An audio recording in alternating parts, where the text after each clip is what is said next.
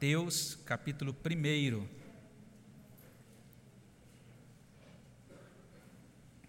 E nós vamos ler a partir do versículo 18. Mateus, capítulo 1, a partir do verso 18 até 25. Mateus 1, 18 até 25.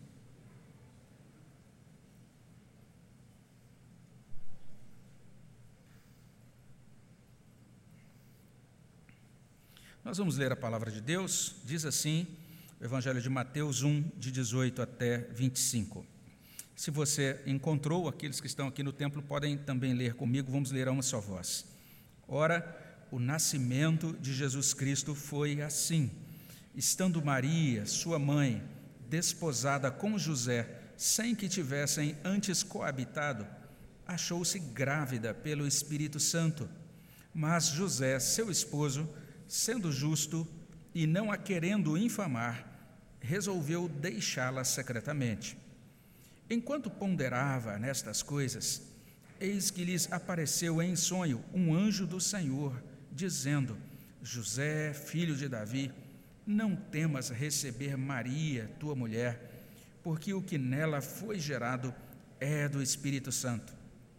Ela dará à luz um filho, e lhe porás o nome de Jesus porque ele salvará o seu povo dos pecados deles.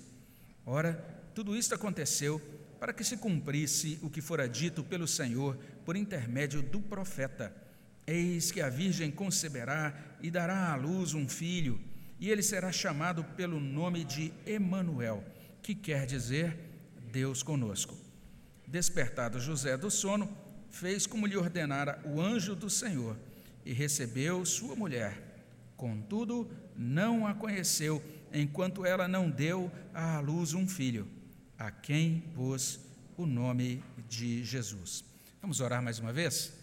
Senhor, no nome de Jesus, agradecemos pelo privilégio de estarmos na tua casa e, acima de tudo, ó Deus, de sermos a tua casa, do teu povo ser a habitação do teu espírito. Obrigado, Deus, porque o Senhor veio até nós e o Senhor veio não apenas e habitou entre nós, mas logo depois do Pentecostes, ó Deus, agora nós podemos afirmar que o Senhor habita no coração do teu povo e que o Senhor mesmo está nos ajudando enquanto nós nos aproximamos do Senhor nesse momento de culto.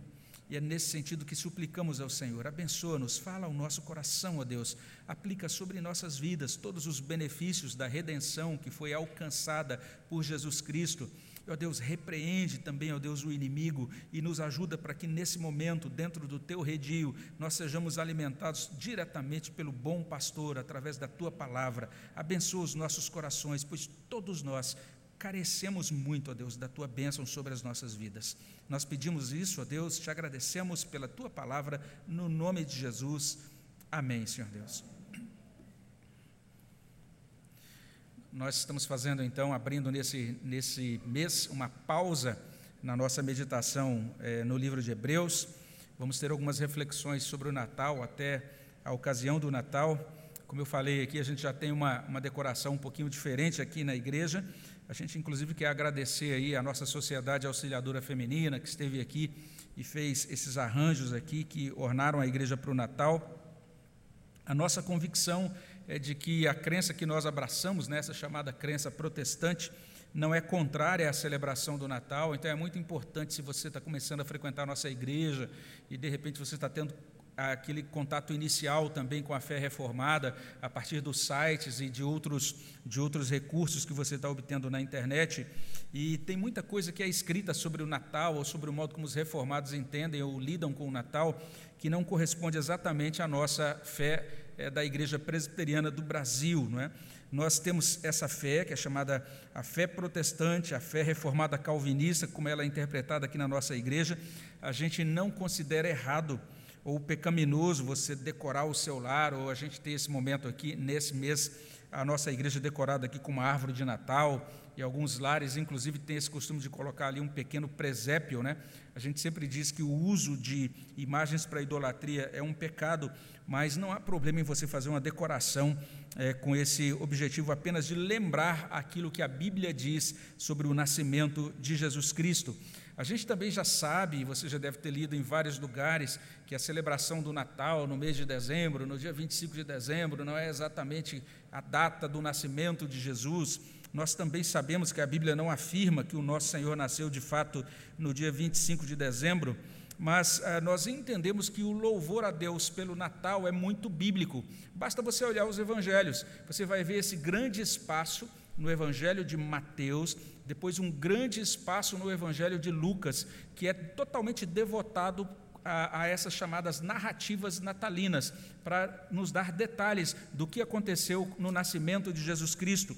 Isso tem uma finalidade dentro dos evangelhos. A gente tem, de modo mais enxuto, ali no início do evangelho de João, aquele, aquele início do evangelho que vai fazer menção ao Natal, quando diz que o Verbo se fez carne, habitou entre nós e nós vimos a sua glória como glória do unigênito do Pai. A gente vai ver o apóstolo Paulo, de certa maneira, também fazendo referência ao Natal em Gálatas 4, quando ele diz que na plenitude do tempo o Senhor enviou enviou o seu filho, nascido de mulher, nascido sob a lei. A palavra de Deus, então, tem várias referências ao Natal e indica que os crentes do Novo Testamento consideravam essa data extremamente importante. Então, a gente não, tem, não encontra nenhum problema em se ajuntar como povo de Deus nesse momento e se ajuntar, inclusive, a esse convite do autor do hino que a gente cantou no início desse culto. E naquele hino a gente declarou assim: confiança nele tende, não desprezará ninguém.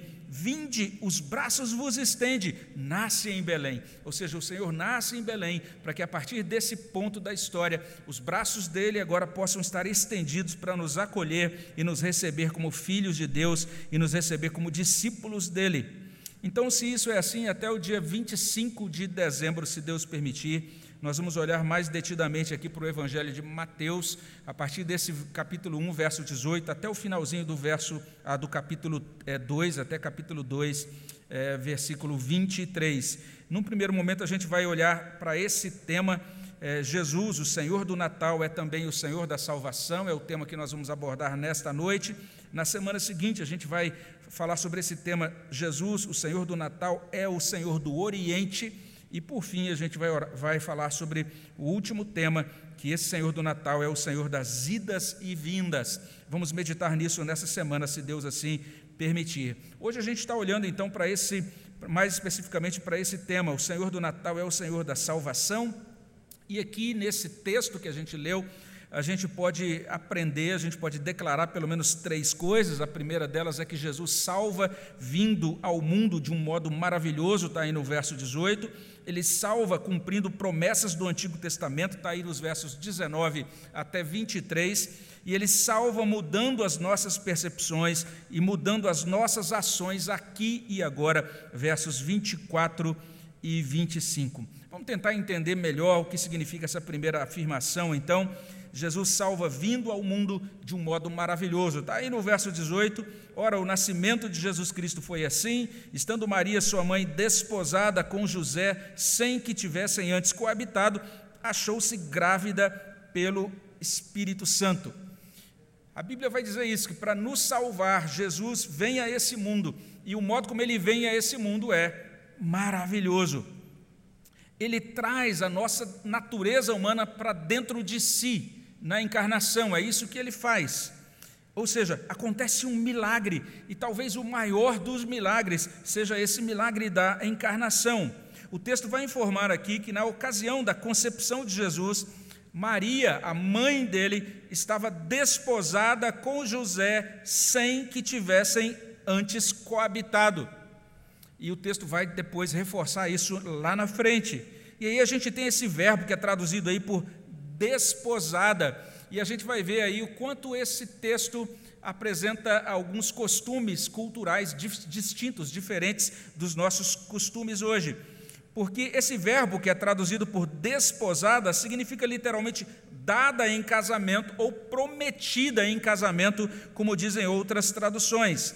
Significa que ela estava comprometida a se casar com José, como diz a nova Almeida atualizada. O texto está simplesmente dizendo isso.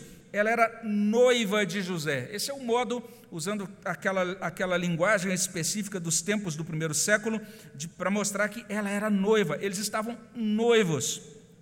E notemos que ela permanecia virgem, e aí seguindo aquela, aquela moralidade, aquela, aquela regra, aqueles padrões muito estritos da fé judaica, Maria e José não tinham tido relações sexuais. Por isso, a revista corrigida traduz assim: antes de se ajuntarem.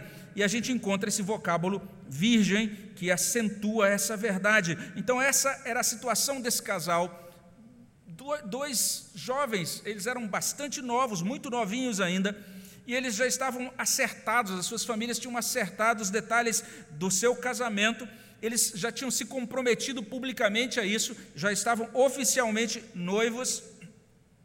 E a narrativa então prossegue dizendo simplesmente isso: Maria achou-se grávida pelo Espírito Santo. Em outras palavras, essa concepção de Jesus no ventre de Maria foi um milagre, foi uma maravilha sobrenatural. É assim que começa o relato sobre o nascimento do Senhor Jesus Cristo.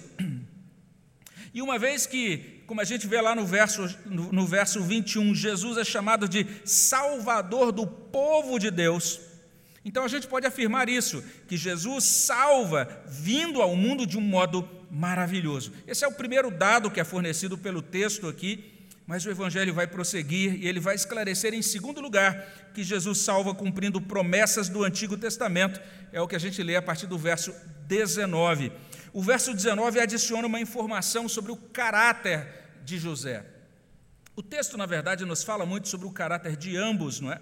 Mas o caráter de José é acentuado aí no verso 19. Diz assim: Mas José, seu esposo, sendo justo e não a querendo infamar, resolveu deixá-la secretamente. A gente percebe pelo vocabulário que ah, o status de noivo naquele primeiro século era um status bastante solene. A, ambos já eram considerados comprometidos um com o outro. Inclusive, ele, José recebe aqui esse título, o título de esposo.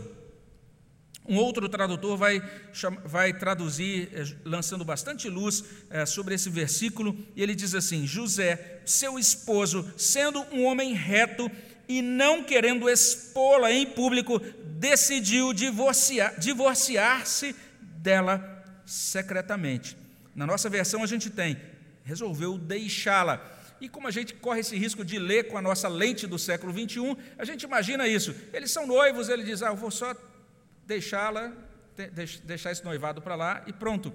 Mas não é isso. Naquela época, quando se chegava a esse estado do compromisso, e agora estamos noivos, decidimos não prosseguir, era necessário uma dissolução formal, que exigia um divórcio, um documento formal de divórcio.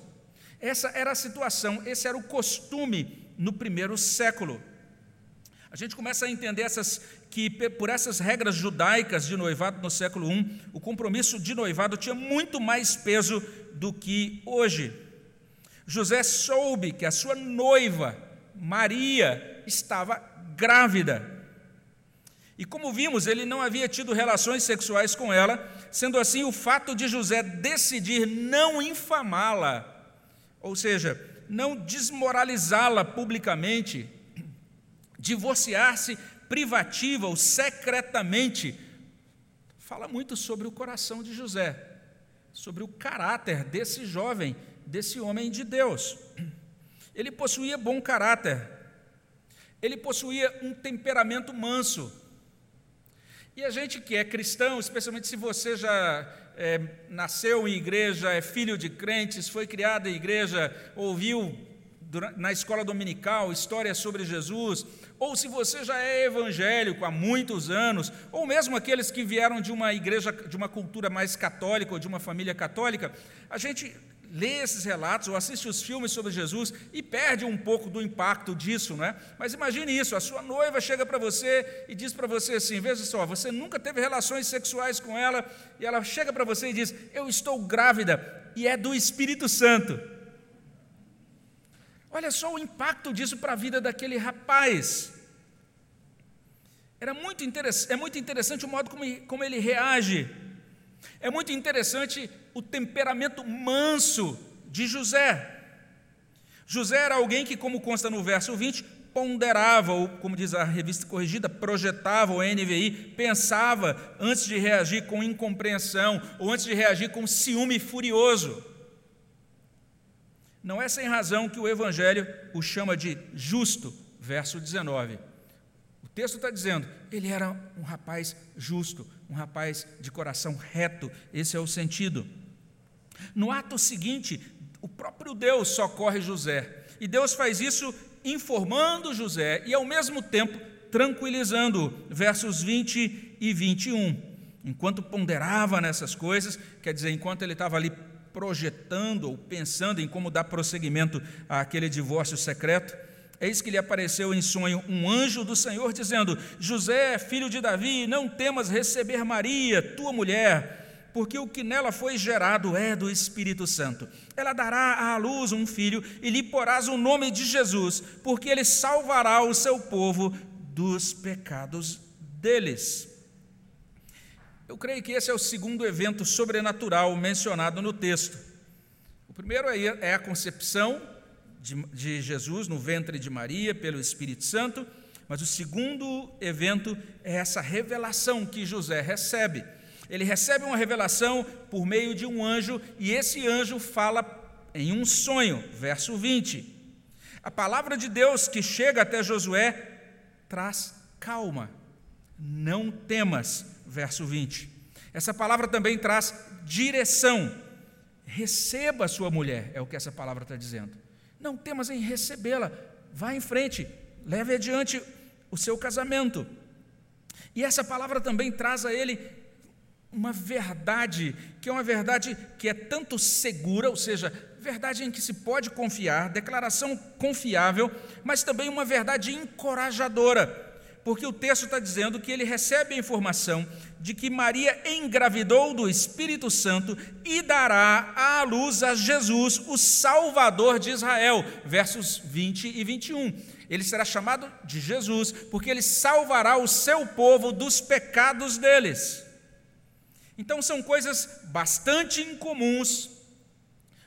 José está sendo impactado, está recebendo todas essas coisas que modificam para sempre a sua vida, e ele é convocado nesse momento a abrir o seu coração, compreender essa revelação de Deus e, mais adiante ainda, compreender que o que está acontecendo nesse momento é Deus operando dentro da história e Deus agindo na história para cumprir as profecias bíblicas. Versos 22 e 23. Ora, tudo isso aconteceu para que se cumprisse o que fora dito pelo Senhor por intermédio do profeta Eis que a virgem conceberá e dará à luz um filho, e ele será chamado pelo nome de Emanuel, que quer dizer Deus conosco. Nesse momento, o evangelista Mateus cita Isaías capítulo 7, versículo 14. Ele está dizendo: Isaías 7,14 está se cumprindo, Deus está cumprindo a palavra dele dentro da história. Não se amedronte, José. Se case com Maria, José. O Espírito Santo agiu em Maria, dela nascerá o redentor. Deus está agindo nas suas vidas, Deus está cumprindo a palavra dele na história. Não é preciso se inquietar. E à luz desses fatos, como a gente cantou no hino 232, a pequena vila de Belém, como a gente canta nesse hino, José inclusive podia louvar a Deus afirmando: da Virgem Mãe nasceu Jesus. Isso tudo é assim porque Jesus salva cumprindo as promessas do Antigo Testamento. Ele salva vindo de um modo maravilhoso, ele salva cumprindo a palavra de Deus dentro da história. Isso nos conduz ao terceiro ensino. Jesus salva mudando as nossas percepções e ações, aqui e agora, é o que consta nos versos 24 e 25. Quando a gente olha para esses versos, a gente vai ver coisas muito simples. Primeiro, José acordou despertado José do sono. Segundo, José obedeceu a Deus no curto prazo, fez como lhe ordenara o anjo do Senhor e recebeu sua mulher. Terceiro, ele continuou obedecendo a Deus no longo prazo. Verso 25: Contudo, não a conheceu, ou seja, ele não teve relações sexuais com ela, enquanto ela não deu à luz um filho a quem pôs o nome de Jesus. Verso 25. perceba essas experiências de José. A gente pode dizer que, por um lado, elas são únicas, tem a ver com ele sendo o pai do redentor, naquele momento muito específico da história da salvação, mas a gente pode encontrar também aqui uma espécie de padrão, que a gente poderia chamar de o padrão da fé salvadora. E a gente pode, inclusive, afirmar isso, a gente pode dar esse passo adicional, dizendo que se você tem fé salvadora, se você tem uma fé em Cristo como Redentor e Senhor da sua vida, você também vai experimentar essas duas coisas: despertamento e obediência a partir da revelação da palavra de Deus. Uma mudança de percepção das coisas. E a partir daí, uma mudança nas suas ações decorrentes da revelação que você recebe de Deus. Essa mudança começa aqui e agora. Foi o que aconteceu com José. Basta a gente olhar com mais cuidado, com mais atenção para José nesses relatos sobre o Natal, a gente vai perceber que, em primeiro lugar, ele não é um super crente. Ele é um ser humano normal, um ser humano como todos os demais. Ele também tem que administrar suas inquietações, suas dúvidas. Não é à toa que Deus chega até ele naquela visão, naquela revelação, e as palavras iniciais são: Não temas. Assim como ao longo da história, várias vezes, Deus chegou para pessoas em momentos críticos da história da salvação com essas mesmas palavras iniciais: Não temas. Deus disse isso também no Antigo Testamento, na substituição de liderança, logo depois da morte de Moisés. Josué tinha que assumir agora aquela posição importante na história da salvação, e Deus dá essas palavras a Josué: Não temas, eu estou contigo. E agora Josué podia prosseguir sabendo que Deus estava com ele. Deus também transmite essas palavras ao seu povo em Isaías 43, no momento importante da vida do povo, quando o povo estava começando a duvidar do amor de Deus ou do favor de Deus na época do exílio. José não é um supercrente, ele está administrando as suas inquietações, está administrando as suas dúvidas. Mas a gente precisa entender também que José não é um subcrente. Ele não é um super crente, mas ele não é um subcrente. Muita gente hoje diz: Ah, eu não sou um super crente, mas a pessoa usa esse argumento para viver e para proceder na vida como um subcrente. Ou seja, depois de ouvir a palavra de Deus, ele abre os olhos, ele é desperto e ele anda com Deus nesse mundo, certo de que Deus está agindo nesse mundo, pronto a ser agente de Deus nesse mundo, disposto a obedecer a Deus neste mundo. E ao fazer isso, José informa que essa salvação que é assegurada por Jesus altera as nossas percepções, altera as nossas ações, não lá e amanhã, mas aqui e agora. Não num futuro distante, mas no presente pujante. Deus opera na história, Ele fala conosco por meio da Sua palavra, e quando a salvação dele nos alcança, tudo muda. A fé que Deus dá àqueles que desfrutam dessa salvação é simples e é prática molda e muda tudo dentro de nós, ao redor de nós. E decisões para a vida todas são tomadas, como nesse caso aqui de José. Ele teve que decidir-se um casamento. Ele teve que decidir-se sobre a criação de um filho. E preste atenção nisso: o destino do mundo foi afetado por isso. É assim que Deus faz na história.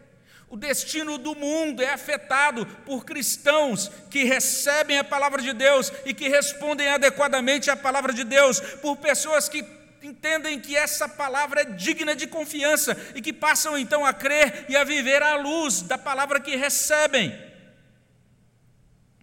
O mundo é abençoado por isso, ou melhor, por estes Crentes como José, salvos pela graça, feito úteis, feito abençoadores, somente pela graça. Jesus salva, mudando as nossas percepções e as nossas ações aqui e agora. E dito isso, a gente pode concluir. Primeiro, a gente olha para o texto e percebe: Jesus salva vindo ao mundo de um modo maravilhoso. Em segundo lugar, ele salva cumprindo promessas da palavra de Deus. E ele salva mudando percepções, mudando nossas ações aqui e agora. A gente olha para o texto percebe essa grande diferença aí entre os costumes judaicos do século I, quanto ao noivado, quanto ao casamento, que eram bem diferentes dos nossos. A gente percebe isso, mas a gente percebe mais ainda que esses padrões de moralidade sexual do judaísmo e do cristianismo do século I são muito diferentes da nossa cultura atual. E esse texto continua desafiando até mesmo os cristãos nos seus modos de encarar e viver os seus compromissos pactuais e também o seu, a sua sexualidade e a sua fé. Nós temos esse casal muito simples que está dizendo: Deus é quem governa a nossa vida, Deus é quem regula a nossa vida, Deus é quem regula a nossa caminhada nesse mundo. Então, quando a gente olha para essa primeira verdade, ou seja, que Jesus salva vindo ao mundo de um modo maravilhoso, de fato, é maravilhoso a gente perceber isso, a gente compreender o que aconteceu no Natal, a gente perceber esse agir de Deus, Deus descendo dos céus à terra, Deus se tornando carne Deus, então, agora no ventre de Maria, feito descendente de Davi por adoção, como filho de José. Nós não podemos deixar de acreditar nesse Deus Todo-Poderoso, nesse Deus que realiza essas maravilhas, nesse Deus que, de fato, cuida daqueles que o invocam com sinceridade, cuida daqueles que o invocam nos termos do Evangelho. Deus está fazendo uma intervenção na vida desse casal. Ele está fazendo uma intervenção dentro da história humana. Ele faz uma intervenção no relacionamento, na rotina de um casal simples e crente. E quando a gente pensa no Natal, o Natal é celebrado porque a vinda de Jesus a esse mundo para realizar a salvação foi maravilhosa. Olha só, Deus preocupado com o mundo, atento ao mundo, intervindo na história humana. Nós seríamos muito duros de coração se nós deixássemos de adorar a Deus pela vinda de Jesus Cristo ao mundo, se nós deixássemos de celebrar a Deus pelo Natal. Mas não é apenas isso, no Natal Deus está enviando Jesus para salvar o seu povo dos pecados deles. Verso 21. E Deus, por meio de Jesus, está fazendo isso, está assegurando essa salvação cumprindo as promessas da Sua palavra, cumprindo as promessas do Antigo Testamento. O relato do Natal está nos mostrando que a gente, com toda segurança, com toda confiança, a gente pode descansar na palavra de Deus. A palavra de Deus é verdadeira, a palavra de Deus é fiel, a palavra de Deus não decepciona. E dentre as diferentes mensagens do Natal, uma das mais importantes é exatamente esse convite para que a gente coloque a nossa confiança na palavra de Deus. Que a gente deixe para trás as nossas próprias ideias, que a gente deixe para trás os nossos próprios ídolos, e para que a gente se apegue unicamente a Cristo nos termos conforme a palavra de Deus. Finalmente, nós devemos orar para que Deus opere em nós essas duas coisas, essa mudança de percepção e essa mudança de ação. Que Ele mude o nosso modo de perceber as coisas, que Ele mude o nosso modo de agir, e que Ele faça isso agora, que Ele faça isso para a glória dEle, aqui e agora, que a gente possa sair daqui despertado do sono, certo de que Deus falou conosco dispostos a amar a Deus, dispostos a obedecer a Deus, dispostos a fazer isso agora mesmo, e dispostos a continuar fazendo isso amanhã, e dispostos a continuar fazendo isso por toda a nossa vida, e que cheios de vigor celestial, nós possamos compartilhar animadamente esse convite do poeta desse hino: Mundo triste vem, desperta, teus grilhões desfeitos são, são tens a porta franca aberta, sai da vil prisão. Não hesites, duvidoso, esse dom do céu provém. Cristo Todo-Poderoso nasce em Belém. E que esse nascimento de Cristo em Belém produza de fato mudança na nossa vida. Amém, meus irmãos? Vamos orar ao nosso Deus sobre isso? Senhor, colocamos os nossos corações e pedimos, ó Deus, que tudo isso que o Senhor nos traz sobre o teu filho Jesus possa fazer diferença na nossa vida para a glória do teu nome. É o que pedimos no nome dele. Amém, Senhor Deus.